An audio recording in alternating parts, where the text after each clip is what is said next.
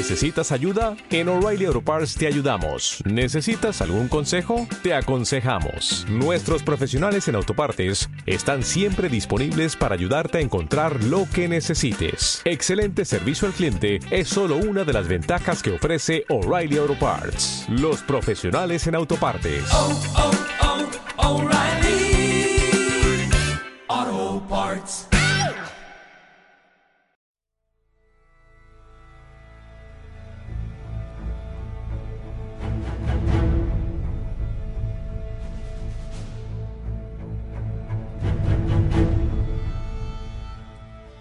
Visto morir a hombres de un modo heroico. Los he visto morir desvariando. Los he visto morir diezmados. Los he visto morir crucificados. Pero siempre me conmueve muchísimo la aflicción de grandes hombres y el infortunio del hombre mediocre. Lo que Roma ha sido, es y será, depende de nosotros, los romanos. Amados de los dioses, nosotros somos el único pueblo de la historia del mundo que comprende que una fuerza se expande en dos direcciones, hacia adelante y hacia atrás, hacia arriba y hacia abajo, hacia la derecha y hacia la izquierda. Así, los romanos han disfrutado de una clase de igualdad con sus dioses de la que ningún otro pueblo ha gozado, porque ningún otro pueblo lo comprende.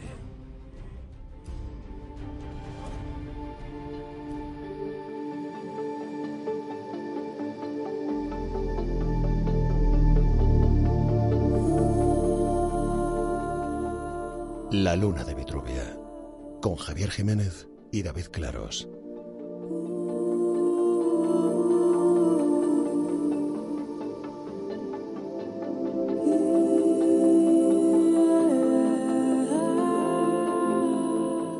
Muy buenas a todos y bienvenidos a un nuevo episodio, un nuevo programa de la Luna de Vitruvia.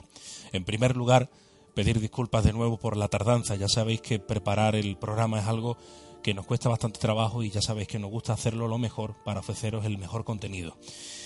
Bueno, pues hoy dedicamos el programa a Roma. Lo hacemos para hablar de la civilización que tanto, tanto tiene que ver con nuestra sociedad actual y en la que vamos a poner hoy de relieve esas similitudes y qué nos aporta esta cultura. Para ello, pues, qué mejor que hacerlo de la mano de los compañeros que conforman este programa de historia y que a continuación les paso a presentar. David Claro, muy buenas. Muy buenas tardes. Hablamos de Roma hoy en el programa. Del, ramo, del camino a Roma. Efectivamente, porque eh, ahora entraremos más en materia, pero déjame que presente primero a nuestra querida y admirada Marian Romero. Marian, muy buenas tardes. Hola, buenas tardes chicos. ¿Qué tal? Pues muy bien, muy bien. Eh, vamos a hablar hoy de Roma y es algo que me está entrando ahora al gusanillo, o sea que perfecto. Qué bien, qué bien, qué bien. Bueno, pues decirles primero a nuestros oyentes que en el programa de hoy, concretamente, vamos a especificar que vamos a tocar la historia, pero de otra manera. Vamos a hablarle de la forma eh, de curiosidades, de formas de contarle mm, leyendas y demás, para que encuentren, como decíamos, esas similitudes. Este podcast se va a dividir en dos programas. Este será el primero y el segundo vamos a dedicarlo a la palabra escrita, es decir, a la- al libro y también a la recreación histórica. No les doy más pistas para que nos escuchen, ¿verdad, David? Por supuesto. Porque creo que va a ser muy interesante y sobre todo eh, dedicado a, a esas personas pues que tienen ese interés sobre todo con la recreación histórica, ya no solo en la hora de reproducir eh, mm, restos arqueológicos, sino a la hora de reproducir los hitos importantes de la historia del mundo romano. Lo dejamos ahí y no vamos a hablar más. Pero junto a David y junto a Marian, pues vamos a descubrir hoy de qué vamos a hablarle exactamente en el programa. Vamos a repasar nuestro cuaderno de navegación.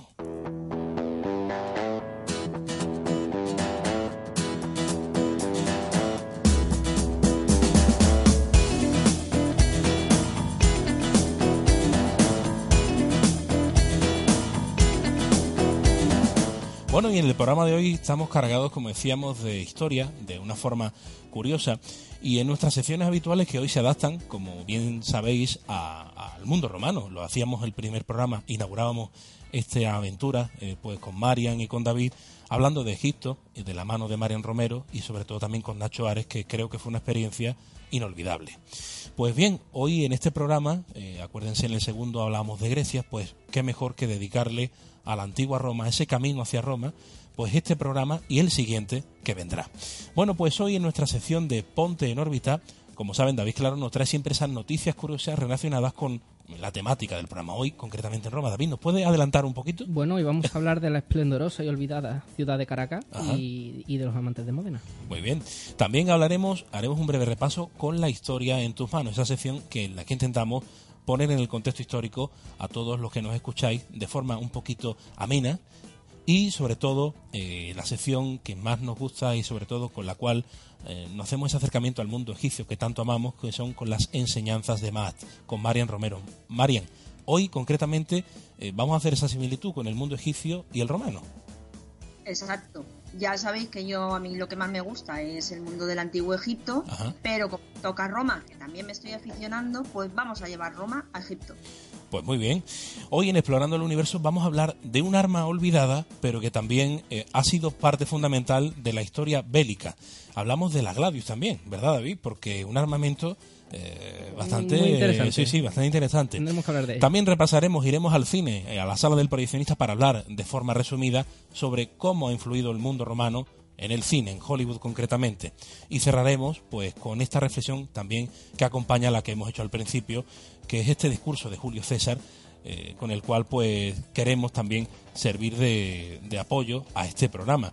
Ese discurso de despedida de Cayo Julio César en el Senado con motivo del fin de su consulado para intentar pues meter en materia pues a todos los que nos escucháis. Pero sin más, como decíamos, este programa de hoy está dedicado, como no puede ser de otra manera, al mundo romano.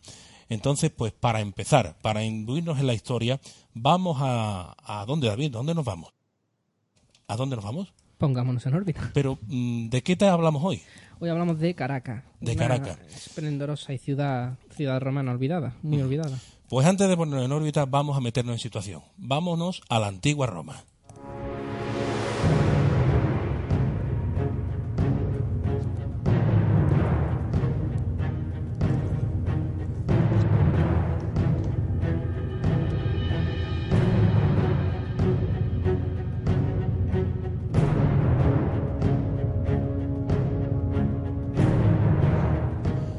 Antigua Roma, tanto y tanto se ha escrito, tanto se ha dicho de sus leyendas, de su, de su historia, muchísimos los amantes, como nos pasa, como decíamos al inicio, con el antiguo Egipto, ¿no? Muchos son los que aman esta, esta cultura, ¿no? Pero para, para introducir esta, esta historia, eh, David nos lo apuntaba al principio en el cuaderno de navegación, vamos a ponernos en órbita, vamos a intentar pues desentrañar esas noticias que tanto tienen que ver pues con el mundo romano y que están de actualidad. Así que vamos a ponernos en órbita.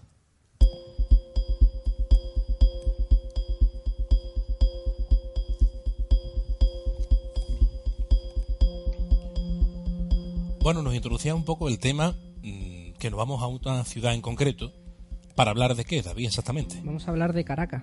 Eh, bueno, una esplendorosa ciudad romana. Mucho repito, esplendorosa porque así lo era. Eh, que se ha hallado en Guadalajara.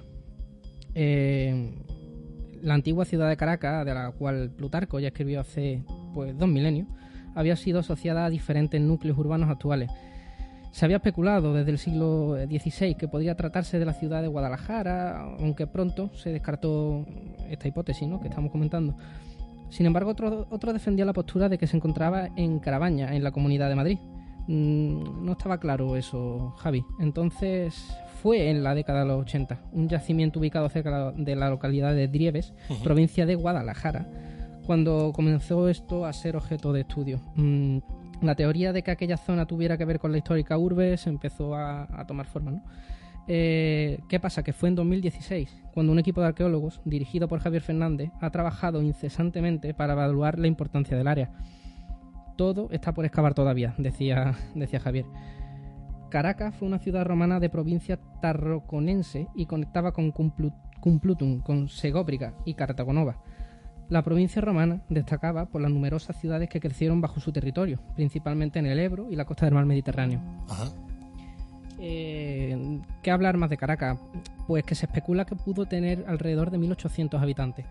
Eh, todo por un sistema, que una existencia de un sistema de irrigación y transportación del agua ratifica esto, la magnitud de la ciudad romana en el siglo I, eh, la- en la época de mayor esplendor, el siglo I.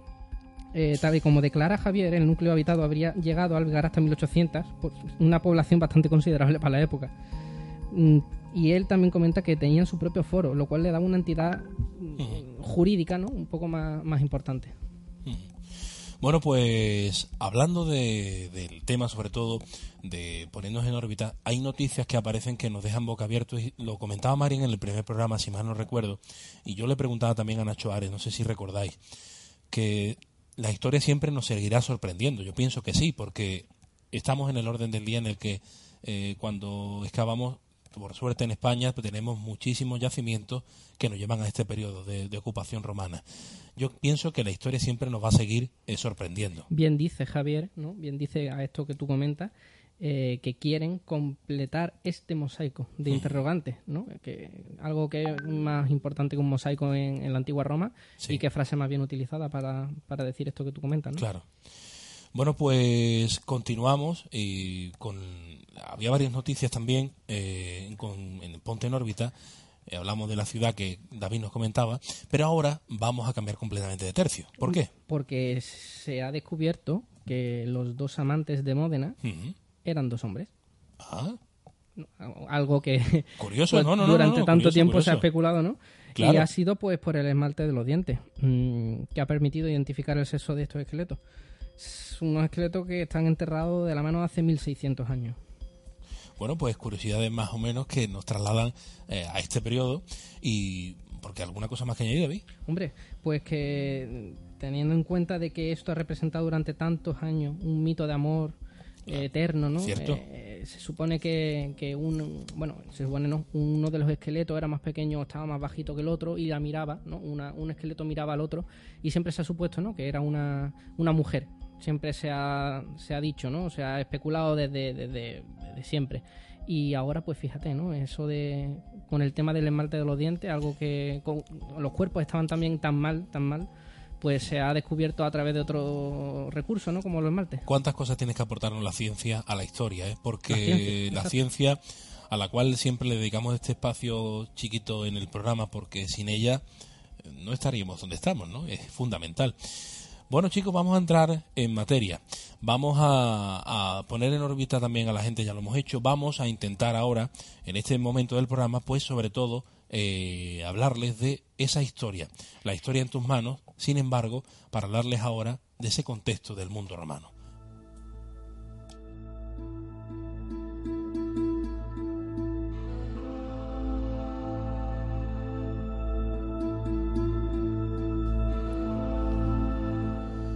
Cuenta la leyenda que quienes serían los fundadores de una pequeña aldea del Mediterráneo occidental, Rómulo y Remo, fueron arrojados, como saben, dice la leyenda, con meses de vida, a las aguas de un río y sobrevivieron gracias a una loba que los amamantó, hasta que pudieran alimentarse por sí solos. Esa pequeña aldea que luego se convertiría en una gran ciudad era Roma. Fíjense, la historia nos lleva por la leyenda.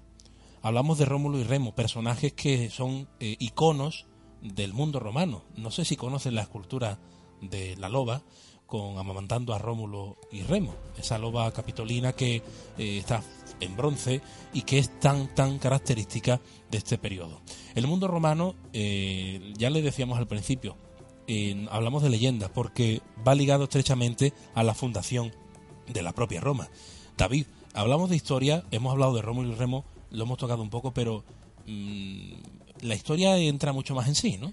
La historia de los orígenes de Roma se pierde entre las brumas de la leyenda. Sus humildes comienzos no debieron distinguirse mucho de tantas ciudades de la región del Lacho. Pero con el tiempo los antiguos historiadores romanos pensaron que la ciudad escogida por los dioses para convertirse en dueña del mundo debía tener origen heroico, que adornaron con infinidad de leyendas, muchas veces contradictorias entre sí, llenas de dioses y héroes.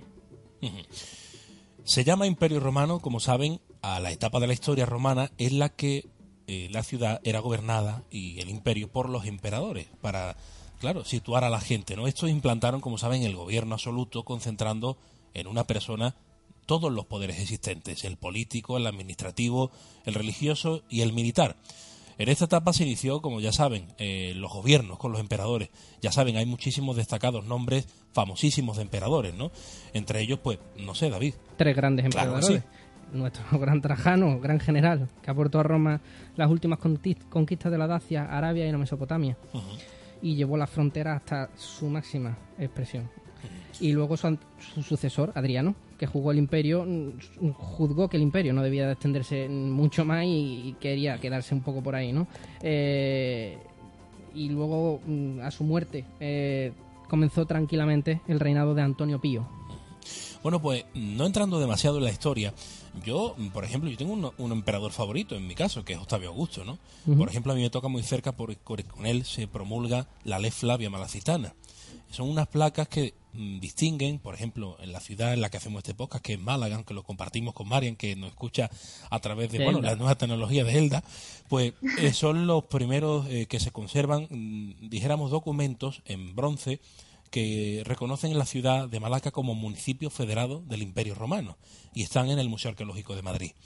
Y bueno, aquí no le hemos echado mucha cuenta y si puedo hacer esa especie de autocrítica, pues, Pues sí. eh, con Octavio Augusto se promulga esta ley y ya saben, estas tablas se ponían, se colocaban en las puertas de la ciudad para que todos los habitantes vieran estas leyes y pudieran tenerlas siempre presentes, ¿no? Por eso el hecho de realizarlas en bronce, porque la humedad, la intemperie, como saben, para que no se deterioraran. No vamos a seguir hablando de historia porque hablar de Roma podríamos estar aquí hablando todo el programa, pero sí me, me, me ha gustado pues decirles quién es mi emperador favorito por el tema de lo que hablamos hoy. Yo espero que se me permita la licencia. Veníamos de hablar de tres emperador- emperadores y tú has querido. Claro, claro, claro. Bueno, pues eh, seguiremos ahora eh, hablando de, de Roma, pero lo que nos toca ahora, eh, sin más dilación, ahora hablaremos de esas aportaciones que ha hecho el mundo romano a nuestra cultura, hablaremos también de esas curiosidades también del mundo romano, pero antes y sin más me gustaría que dedicáramos el tiempo que merece, como no puede ser de otra manera, a las enseñanzas de Matt.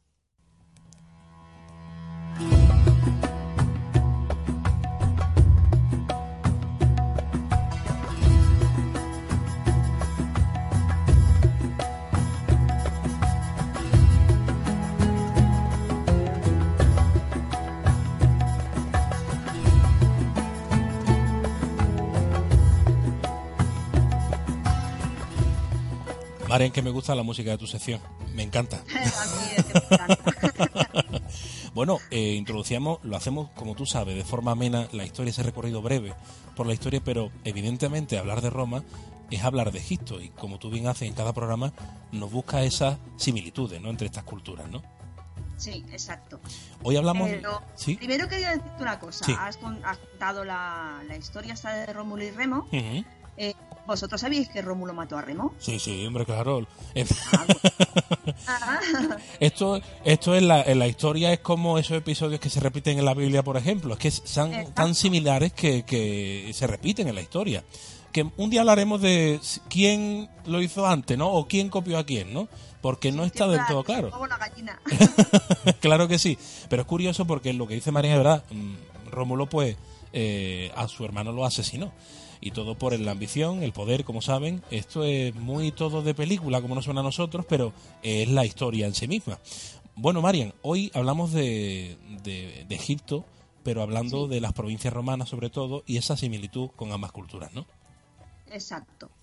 Porque, a ver, vosotros os acordáis que eh, antes de la unificación estaba el Alto y Bajo Egipto y estaban divididos en nomos, ¿verdad? Claro. Bueno, pues el Egipto romano también estaba dividido en nomos. Eran 30 nomos administrativos. Y entonces heredaban el, el clásico sistema territorial egipcio que, que también lo habían mantenido los, los Ptolomeos. ¿Cómo no? Cada uno, cada uno de los nomos contaba con un gobernador o strategos, como ellos le llamaban, nombrado por el prefecto o gobernador de Egipto. Entre el gobernador de un nomo y el prefecto de Egipto como provincia romana se encontraban cuatro administradores regionales, conocidos como epistrategoi, que el nombrecito también se las trae. Se la trae, se la Como trae. todos los nombres antiguos.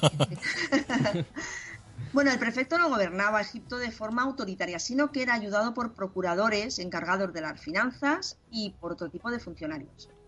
Cada uno de los nomos tenía una capital o metrópolis que servía de sede del gobierno local. Durante los dos primeros siglos de nuestra era, los nomos y sus metrópolis disfrutaron de un escaso autogobierno. Sin embargo, en torno al año 200, el emperador romano Septimio Severo ordenó la creación de consejos ciudadanos en cada nomo, lo que supuso un paso muy importante para que cada ciudad egipcia se convirtiera en lo que, como- en lo que conocemos como municipium. ¿Os suena algo, no? Eso, ese nombre. claro, claro, claro. Y, y bueno, eran aquellas ciudades que se autogobernaban, pero siempre siendo parte de la provincia romana. Qué curioso, ahí es donde empezamos, ¿no? A traer ya Claro. eh, esos nombres, ¿no? O palabras o a, a- a nuestros tiempos.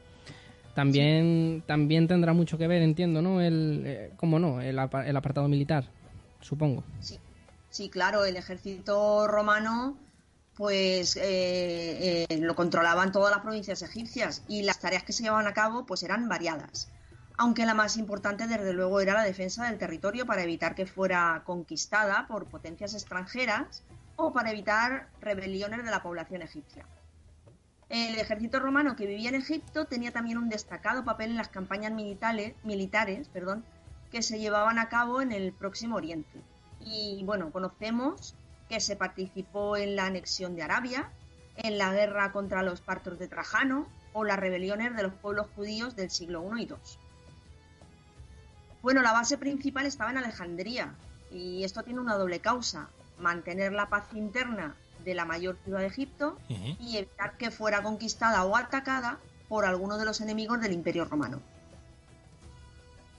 Bueno, el ejército romano se implicó en otras muchas actividades. La supervisión de los barcos cargados de grano que descendían por el Nilo hasta Alejandría, la protección de los cobradores de impuestos mientras realizaban su trabajo, llevar suministros, supervisar tareas de minería y extracción de piedras en el desierto. O sea, que como veis tenían... Sí, hombre, no, no todo era militar. eh, exacto, militar. Bueno, Eh, tenía una gran armada. Y, mm, para los románticos como yo, eh, la historia Roma con Egipto, háblanos un poquito también de, de esta relación de Cleopatra, ¿no? Porque, claro, hemos visto mucho en cine, hemos leído mucho, pero claro, eh, eh, eh, esto es verdad, esto es así. Sí, claro, eso, sí- eso es Claro. historia. muy eh, muy tópica, aunque no lo parezca. Suena muy tópico, pero Sí. que es, es cierto, es claro. Sí, sí. Eh, bueno, el nombre, el nombre de, real de Cleopatra era Cleopatra Filopator Neatea. Anda, Ahí va la cosa. ahí nada. Exacto. La famosa reina egipcia, que era perteneciente a la dinastía de las Lágida, de los Lágidas o Ptolomeos, representa el fin del Egipto faraónico y la dependencia directa de, de Egipto del gobierno de Octavio y de los Césares. Bueno, ya sabéis que uno de los romanos que se enamoró fue Julio César. Totalmente, se quedó perdidamente enamorado de, de ella, ¿no? Sí, exacto. Los dos pasaron juntos varios meses en Egipto y fruto de esa relación nacería Ptolomeo XV, más conocido como Cesarión. Eh, bueno, ese apodo se lo dieron los alejandrinos. Entonces, además de instaurar una monarquía romana entre los objetivos finales de César, eh, se encontraba el de agrupar, mediante su matrimonio con Cleopatra, los estados romano y egipcio, dando como resultado la, uni- la unidad política de todo De- el mundo mediterráneo. ¿Cuánto Claro. se repetirá eso en la historia? Claro, claro, Sí. claro, muchísimo. Bueno, Marian, ¿y Cleopatra estuvo en Roma? Sí, estuvo dos veces en Roma junto con Cesarión, viviendo como concubina en la villa del César. Durante la segunda estancia, Julio César fue víctima del, del asesinato proyectado y Ajá. ejecutado por un grupo de familias senatoriales republicanas que trataban de frustrar sus planes políticos. Cleopatra, que acababa de perder a su poderoso aliado, no pudo hacer otra cosa que, pues eso, abandonar la capital imperial y volver a, a Egipto con su hijo. Claro, Claro, y ahí es donde ya entra el gran papel. efectivamente. Sí. El último y gran amor El de gran Cleopatra VII, que fue Marco Antonio. Era un general y político romano, amigo de Julio César, que había sido comandante en su ejército y al morir Julio César, hasta la llegada de Octavio fue el dueño de Roma. Eh, Conocéis a Terence Moix, ¿no? Claro. Bueno, pues en su libro No digas que fue un sueño nos dice, Qué bonito. nos dice, mucho tiempo hubo de transcurrir hasta que aquel héroe prodigioso me hizo la más feliz entre las hembras. Antes tuve que soportar el matrimonio con mi propio hermano, imbécil, que no solo imberbe. Después pasó César por mi vida, pero al final el heroico Antonio vino a mi barca dorada como yo le había esperado, vestido de Hércules y rodeado por los alegres faunos de Dionisios. Y yo le abrí los brazos como él quería que fuese, encarnando a Afrodita, que surge de la espuma del mar de Alejandría solo para entregárselo. Era mi héroe. Transcurrido un tiempo, eh, tuvo que volver a Roma y, y tuvo que cumplir el- la promesa de casarse con, con Octavia. Eso Eh. fue Antonio, claro. Que claro, Marco Antonio entonces contrajo matrimonio con ella, claro. Eso es así. Sí, él, él se casó con Octavia, pero eh, Cleopatra, cuando ella se fue, dio a luz a dos niños gemelos. Claro, eran hijos de Marco Antonio, se llamaban Cleopatra Selene II y Alejandro Helios. Durante el tiempo que Marco Antonio estuvo en Roma, la faraona, bueno, pues, tuvo que soportar el más horrible de los abandonos. Estaba Claro. dolida de amor, de despecho, de celos y todo. Pero cuatro años más tarde, Marco Antonio regresa y contrae matrimonio con Cleopatra sin repudiar a Octavia. Ahí tuvieron otro hijo Curioso. y bueno, llevaron juntos una vida de lujo y derroche. Imaginaros, entre Egipto y Roma, pues ya veis. A tope de power. Claro. Sí, sí. Entonces esto provocó un enfurecimiento de Octavio que lo presentó ante el Senado como un títere en manos de la reina de Egipto y que en su actitud solo había prejuicios para los intereses de Roma. Declaran la guerra y Cleopatra VII, tras intentar defenderse en Roma, huye a Egipto. Tras la batalla de Accio, llega a nuestro general la, la noticia de que su amor Cleopatra VII había muerto. Es entonces cuando Marco Antonio decide suicidarse, Se suicida. dejándose caer sobre su propia espada.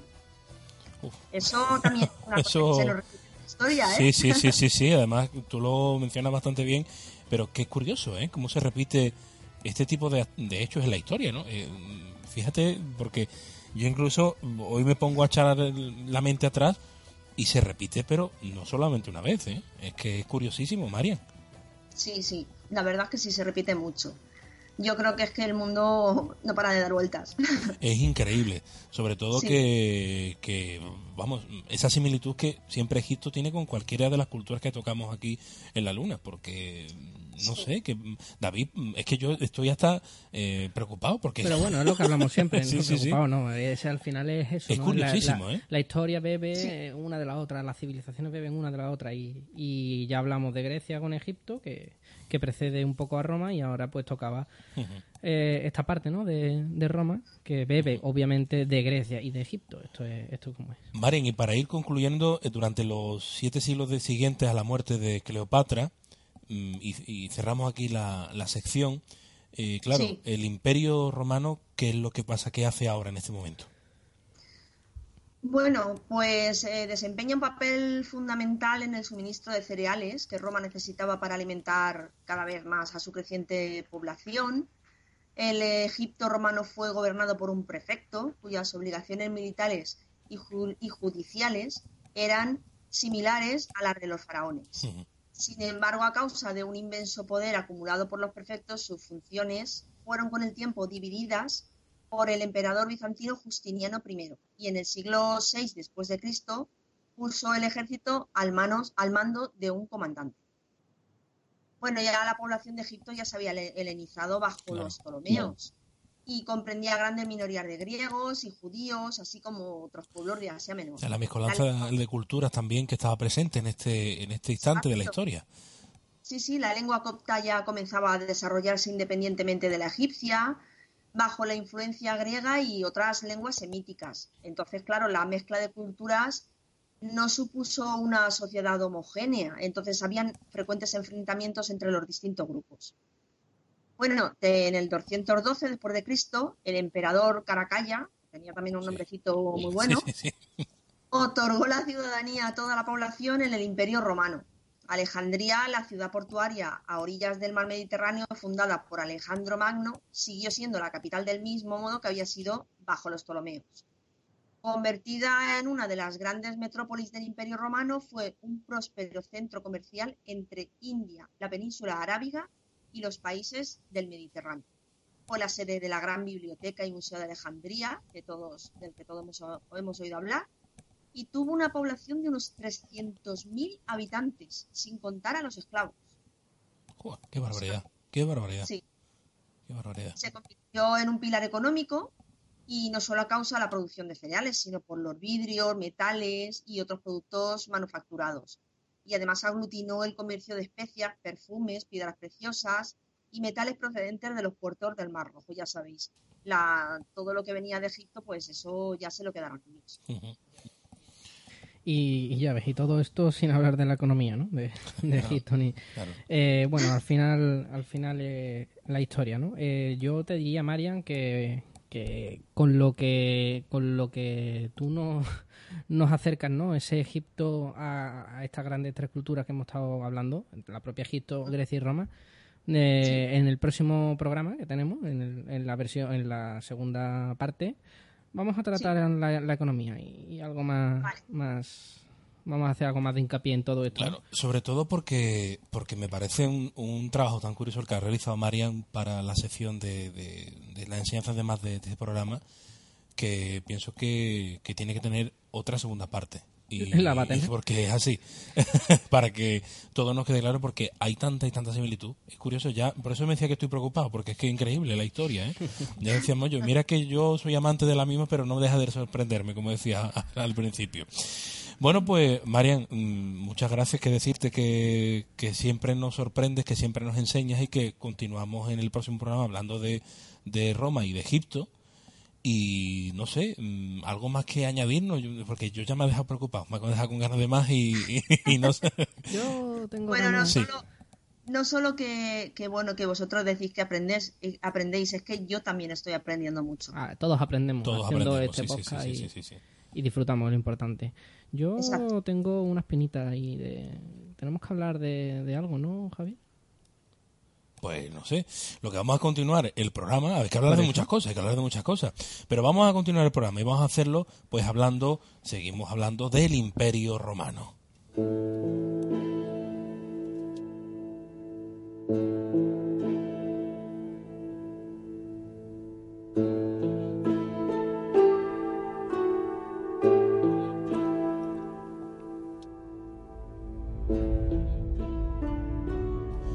¿Cuáles fueron los grandes aportes de Roma al mundo?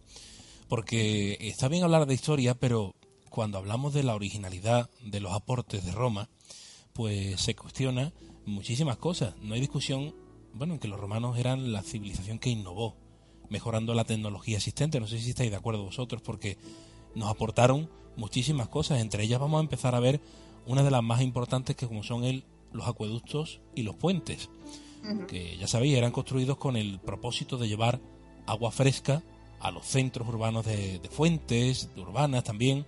Lo diseñaban, imaginaros, en forma de grandes estructuras con arcos, con inclinación ideal, porque ya sabéis, el agua tenía que fluir muy rápido para llegar a estos puntos, ¿no?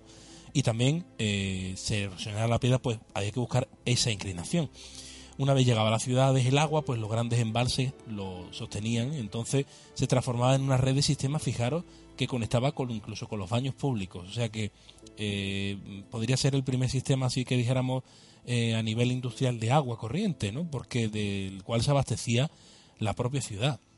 O entre ellas también que nos aportaron, pues el calendario juliano, que como saben debe su nombre a su inventor que fue eh, Julio César, quien lo creaba bueno, con el objetivo de que todo el imperio romano pues eh, también compartiera un calendario común. Eh, se basa en la duración de un año solar, aunque lo calculaba mal en los 11 minutos y medio, por lo que luego se sustituye, como sabéis, pues en muchas latitudes por el calendario gregoriano, que solo se hizo unas pequeñas modificaciones del mismo, pero no obstante, el calendario juliano aún es usado por muchas iglesias que son de carácter ortodoxo.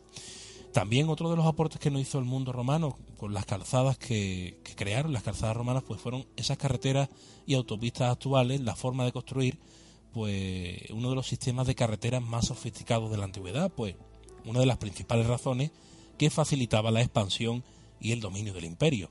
En 700 años aproximadamente construyeron unas 55.000 millas de carretera pavimentada. Fijaros qué barbaridad, ¿no? Alrededor de, imagínate, de la cuenca del Mediterráneo a través de toda Europa, asegurando también el efectivo transporte de las mercancías, soldados e información. También fueron uno de los primeros de utilizar las señales de tráfico, los miliarios, los marcadores de millas. No sé si lo habéis escuchado alguna vez y lo habéis visto porque están en los museos, está en la historia. O, por ejemplo, otra de las aportaciones que hizo el mundo romano fueron los números, al igual que el calendario, los números surgieron entre el 900 y el 800 antes de Cristo como método de conteo estándar que pudiese imaginaros ser utilizado eficientemente en comunicaciones y comercio. Mm, no sé qué pensáis, pero son muchas aportaciones eh, del imperio que hoy en día seguimos utilizando, como por ejemplo el hormigón, eh, en la forma de realizar las estructuras como el Panteón o el Coliseo y el Foro Romano, se mantuvieron en pie, no de la forma que lo hacemos hoy, pero fueron los que pioneros en la, en la hora de hacer esta argamasa que, hoy conocemos como hormigón. Y bueno, también de lo más importante, el derecho romano, es que hay tantas cosas que nos han traído, ¿no? Pioneros en la claro, ropa, en la ropa interior. Claro, claro, claro. O sea, siempre se representa, ¿no? A los romanos con túnicas, con togas, pero ¿qué, tenían debajo? Las mujeres de la antigua Roma fueron las primeras en vestir sujetadores y bragas, aquí donde lo tenemos, ¿no? Pues fijaros qué, qué curioso, qué curioso. Pues tendríamos más que aportarle porque son estos aportes que nos ha hecho, como por ejemplo las cloacas y el saneamiento de las ciudades, ¿no? Que tenían, claro, la red de alcantarillado, de drenaje, que en muchas ciudades incluso eh, se toma la, la, que se instaura por los romanos, pero mejorada, ¿no? Y fijaros hasta qué punto llega eh, la gran construcción de ellos mismos que mejorando algunas cosas en algunas ciudades se sigue utilizando. Mm, Por ejemplo, aquí en Málaga, conservamos eh, en ese saneamiento, lo que mucha gente no sabe es que parte del, saneamiento que se utiliza es de la etapa medieval de la ciudad. Mucho más remozado y acondicionado, aunque sigue sin tragar, ¿no? Como decimos aquí, ¿no, David? Aquí, Las alcantarillas y... demás, pero que fijaros qué curioso que si los propios ciudadanos anduvieran por debajo de la ciudad encontrarían algo que es curiosísimo. Pues sí, la verdad es que muy curioso. Claro, eh, esto, ellos, bueno, nosotros hacemos ahora lo que hicieron los egipcios. Nosotros vamos tomando todas las cosas que hicieron eh, los antepasados y como, claro, eran cosas muy buenas, las mejoramos y las seguimos utilizando. Los egipcios también empezaron a, construir pirámides que se les venían abajo. Claro. y fueron mejorándolas hasta que consiguieron hacer la gran pirámide. Entonces nosotros hacemos lo mismo. Claro, y además los aportes en construcción que es que parece que son de hoy en día, pero nada nada inventado, sino que, que ya venía desde esta civilización, que es curioso, porque es que el mundo egipcio y el mundo romano, eh, a mi modo de ver, son los introductores de muchísimas cosas que hoy en día utilizamos y que creemos que hemos inventado. O sea, que estamos totalmente equivocados, ¿no? ¿Cuánto tenemos que aprender, no? Bueno, pues para seguir aprendiendo, vamos, pues como siempre, a explorar el universo.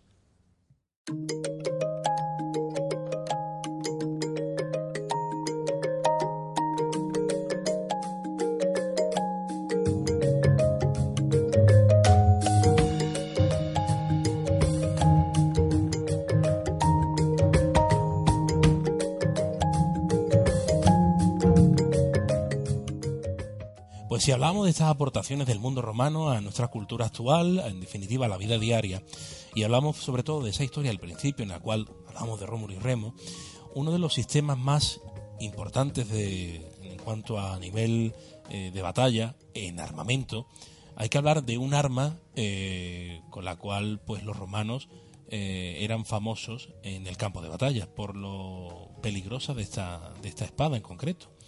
¿Hablamos de qué, David? De la Gladius espada qué, bonito más nombre tiene. Qué bonito. nombre. Eh, hablaremos de todas formas ahora, pero en profundidad, la semana que viene, no quiero dar más pistas, pero va a venir con nosotros un experto en recreación histórica que nos va a hablar muy bien de esto. No voy a decir más nada. porque, y, de muchas cosas, no, dejémoslo ahí.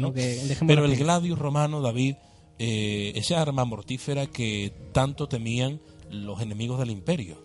Que no solo fue espada legionaria, ¿no? También fue una espada legendaria. Eh, recuentos históricos nos hablan del terror que, demás pueblos sentían en el campo de batalla ante esta formidable arma. ¿no?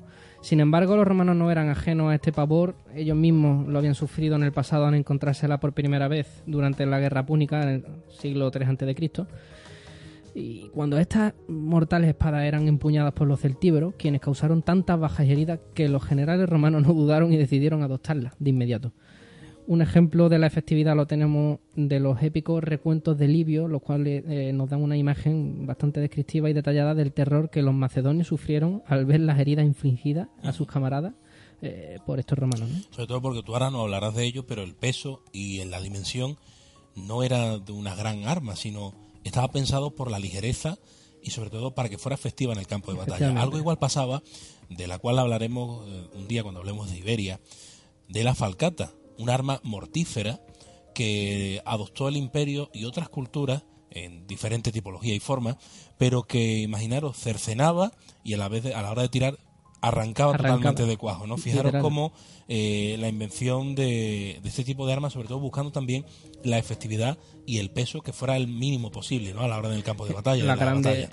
Tenía que acompañar un poco las grandes marchas ¿no? que hacían los, Claro, los romanos, que aquí claro. nos parece todo muy la guerra, ¿no? Pero Hablando de- del Gladius, por ejemplo, en Roma, eh, David, eh, si podemos hablar de la hoja, podemos hablar de la empuñadura, podemos hablar de muchísimas cosas. pero había algo que lo hacía mortal. Eh, ni más ni menos que eh, eh, el, el que era esta ideal para las legiones romanas, ¿no? La gladio era una espada que, que estaba pensada para ser utilizada en equipo por una tropa disciplinada, obediente, eh, ¿cómo no? Em, cuyo ataque rápido y mortal daba una ventaja ah, sin igual eh, frente a, otro- a otros enemigos, ¿no? La gladio no solo fue una mera arma, sino que también fue el reflejo de una época, época dorada de Roma. Como hemos dicho, era una pieza de armamento que debía ser utilizada por una tropa bastante obediente, que de lo contrario no tendría absolutamente ninguna efectividad. Se reduciría seguro en gran medida. Esto hace que no nos sorprenda el que fuera reemplazada luego por la espata. Cuando el caos sumió Roma, las legiones ya no eran lo que fueron, ni disciplinadas ni entrenadas, en fin, nada, nada que ver eh, a los tiempos de gloria imperial. ¿no? Claro. La espata de la cual. Es que me obliga a decir cosas, David. Es que no puedo. Es hablaremos. que hablaremos de ella, hablaremos. hablaremos de, de ella y por qué se produce ese cambio, ¿no? De, de, de forma, ¿no? Claro. Eh, la hoja de la, de la Gladius era famosa y conocida, como decíamos, por lo afilada y lo mortífera de la misma. Además, eh, fíjense ustedes que aparece en tantísimas y tantísimas representaciones, no solo literarias, sino vemos, por ejemplo, representación escultórica del mundo romano, la cual aparece. Por supuesto. O sea, y en, en yacimientos ha aparecido fragmentos de la misma que podemos contemplar a día de hoy, eh, algunos mejor o peor conservados, pero que están ahí y nos podemos hacer una idea visual de cómo sería esta arma, ¿no? Este arma, perdón. Eh, sí, por supuesto. Aparte, te voy a decir una cosa. Eh, tú piensas en Claro, no, la claro. gente normalmente piensa en Glaudio y ya se le viene a la cabeza un gladiador, ¿no? Por Claro, ejemplo. Y sin embargo, no tiene absolutamente nada que ver con los gladiadores. Bueno, me obliga a decir cosas. Decir, la semana que viene también tenemos a alguien de excepción que nos va a hablar de gladiadores, ¿no? Por supuesto. y bien O sea, que nos hablará. Es bien que nos hablará porque, ¿verdad que sí, Marian? Porque, sobre todo, mm, hay tanto desconocimiento y tanto mal que ha hecho el cine con los gladiadores que mucha gente tiene ideas equivocadas. Porque no- Sí. a mí me pasa a diario. En los teatros donde se hacía la tragedia, hay gente Sí. que se cree que peleaban los gladiadores y no es así. Peleaban en los circos y demás, ¿no? En estos grandes anfiteatros que se realizaban para ello, ¿no? Pero, Sí. mm, claro, la confusión por eso, mm, tú sabes, ¿no? Cuando tú nos aportas tanto conocimiento y demás, en este caso eh, hay que distinguirlo de muchas cosas, ¿no? Porque el cine mm, está bien, como tú nos dices siempre, para dejarnos llevar, no creernos que es una historia real, pero que, que muchas veces la gente eh, se lleva al error, a la equivocación por, eh, por este tipo de, de cosas que vemos, representaciones en el cine, ¿no? De los cuales también hablaremos después, pero eh, claro, lo que decía David, los gladiadores eh, utilizaban más armamento, incluso más, no tan sofisticado muchas veces, Lo, lo principal es que los gladiadores no, no Claro. usaban la, esta, este arma, ¿no? Bueno, en algunos casos yo creo que incluso sí.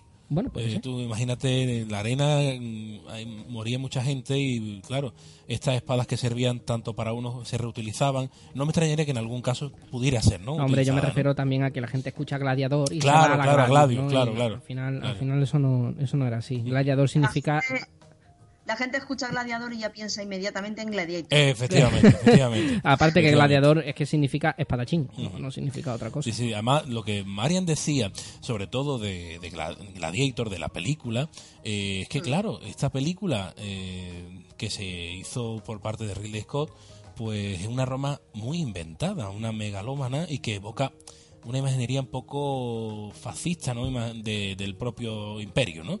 En el cual, pues, se idealiza mucho, aunque nos encante, ¿no? Como película, ¿no? Pero que históricamente, como siempre decimos, dejámonos llevar por otro, otra historia, que en este caso es la cinematográfica, pero la historia real eh, difiere mucho de, de esta película, ¿no? Sí. Claro, pues la Gladius, esa eh, Se arma de la que se hablaremos- arma, ¿no? que de la cual- efectivamente. Bueno, pues nosotros continuamos, David, eh, porque como bien decíamos, hay que hablar de, de cine. Y para hablar de cine, pues ¿dónde nos vamos, David? ¿A la sala de quién? A la sala de proyeccionistas. Muy bien, pues vámonos a la sala. ¿Qué mejor sitio para hablar de cine? Vamos ¿no? a ver cine.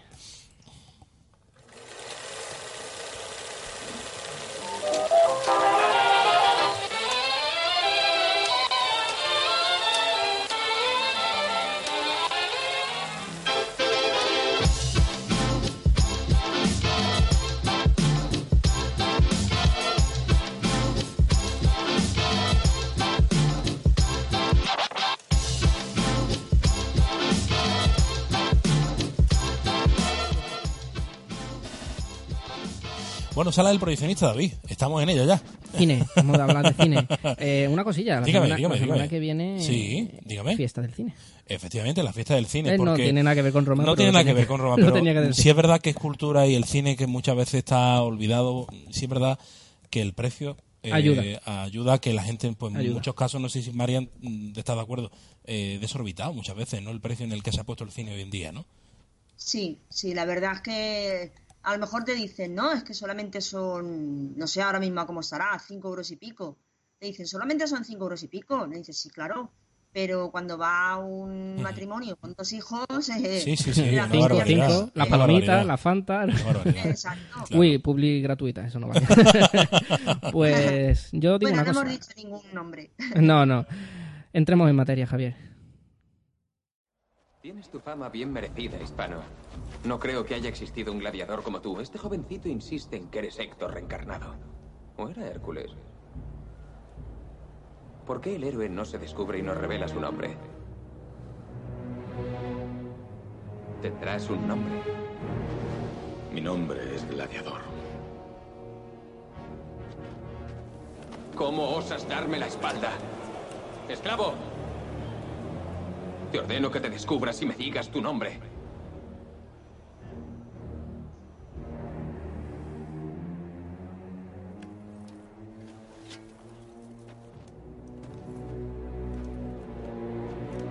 Me llamo Máximo Décimo Meridio, comandante de los ejércitos del norte, general de las legiones Félix, leal servidor del verdadero emperador Marco Aurelio, padre de un hijo asesinado, marido de una mujer asesinada, y alcanzaré mi venganza en esta vida o en la otra. Qué fragmento este, ¿eh? O sea, que se me pone los pelos de punta. Es lo que decimos, ¿no? No, no nos podemos basar en la historia, ¿no? Con el cine, pero es que el cine ayuda a querer la historia también.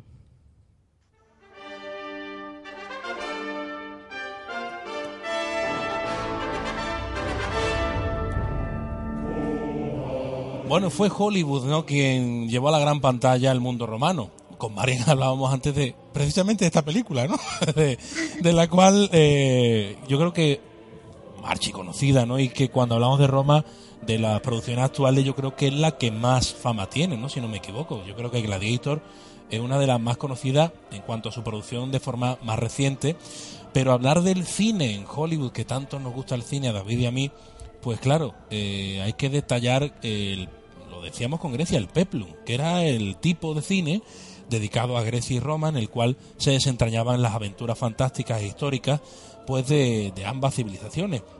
En cuanto, por ejemplo, al imperio, pues tenemos grandes obras maestras del cine, como por ejemplo, desde el año 51, Quo Vadis, que es de Mervyn de Lerroa, pues que comenzaba con ese gran desfile triunfal de Marco Vinicio. No hago spoiler porque esta película ya tiene sus años. Si al que no la haya visto, pues tiene Así que, un que efectivamente en el cine.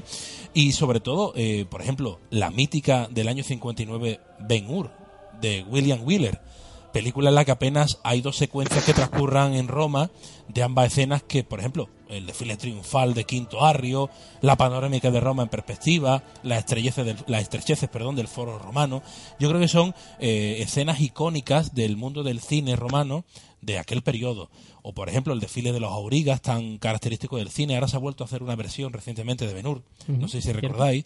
O, por ejemplo, yo, que decir, yo que soy romántico, la de Cleopatra, de Joseph L. McKinwake, del año 63. Está en Netflix. Claro, claro. Película que tiene muy pocas secuencias situadas en Roma, pero previa a la llegada de la reina egipcia, pues observamos una brevísima escena al regreso y al mismo tiempo el desfile triunfal, ¿no? Cleopatra, qué bonito, como nos contaba Marian, eh, hablando de las enseñanzas de Maat en Egipto, ese romance, ¿no? Que eh, yo es que soy, mm, tengo que reconocerlo, ¿no? es, es así, ¿no? Pero sin embargo, fijaros cómo el cine ha trasladado eh, tanta historia como llevándosela un poco la licencia cinematográfica, como lo hablamos con Marian hace unos segundos. Por ejemplo, la caída del Imperio Romano de Anthony Mann, no sé si la habéis visto, del año 64, en la que también pues se habla de, de este mismo acontecimiento. Y la más reciente, de la cual introducíamos esta sección, Gladiator, de Ridley Scott, que es del año 2000, tiene ya pues 19 años la película, David. Qué barbaridad. Unos ¿eh? cuantos Y años. parece que fue ayer cuando se estrenaba en las salas de cine. Sí, ¿no? como filme, ¿no? Supongo, como película. Ahora Sí, también sí. es verdad que ha salido, bueno, bueno, estos servicios de streaming, no voy a volver a denominarlo, Publicidad gratuita.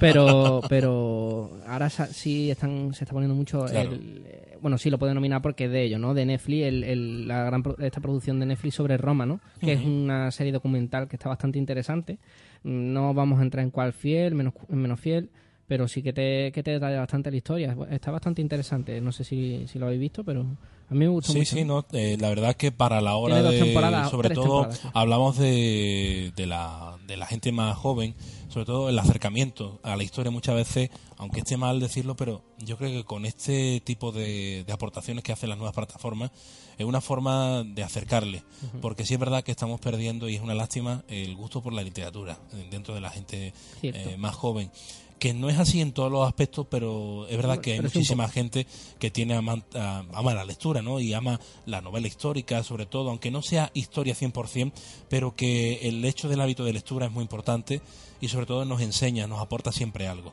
Eh, yo pienso que, que con estas cosas que tú comentabas de las plataformas, estamos aportando a que un gran público joven pues ame la historia, sin sobre todo se interese por ella, ¿no? Se investigue y demás, y que está ahí. Una está vez en día. entra ya la historia te llama y te cautiva. Bueno, Marian, David, eh, nosotros eh, dejamos aquí hoy el imperio para volver a retomar el camino hacia Roma en el próximo episodio, pero vamos a hacerlo despidiéndonos de la misma manera que iniciábamos hoy la luna. Vamos a hacerlo con, con forma de dramatización, como le gusta decir a David, eh, histórica, eh, hablando de Julio César. Y qué deciros, Marian, muchas gracias por estar con nosotros en un nuevo programa más. Gracias a vosotros, ha sido un placer estar aquí. Gracias por enseñarnos tanto, de verdad. Y un besi. Gracias a vosotros. Beso, Marian. Eh, David, que decirte que nos vemos en el próximo episodio. Hemos desvelado demasiadas cosas ya de lo que va a venir. sí, ¿eh? Eso no, bueno, pero no siempre, puede ser. siempre viene lo importante Siempre viene, llegará. bien, siempre viene bien.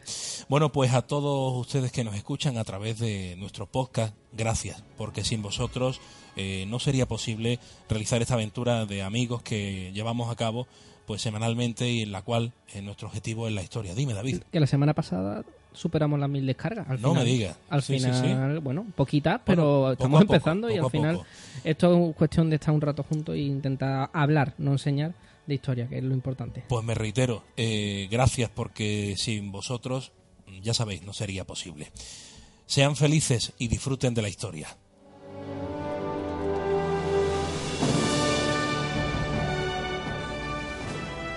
Síguenos en Twitter, Facebook e Instagram. Arroba la luna de Vitruvia.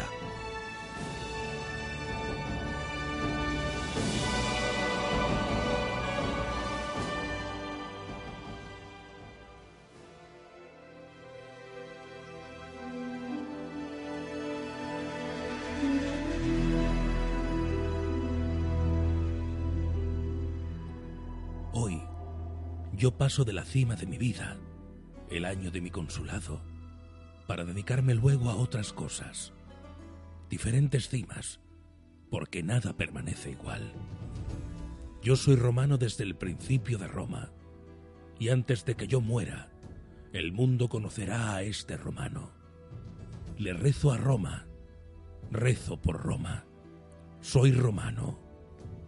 Oh todopoderoso Júpiter, óptimo máximo, si es que quieres que me dirija a ti por ese nombre. Si no, te aclamaré con cualquier otro nombre que quieras oír tú. Tú, que tienes el sexo que prefieras, tú que eres el espíritu de Roma.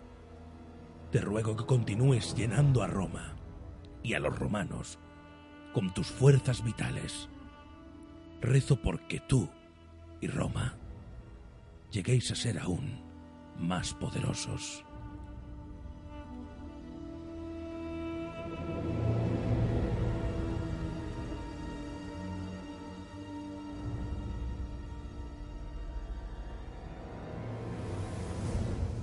La Luna de Vitruvia, tu podcast de historia y cultura. ¿Nos acompañas en este viaje?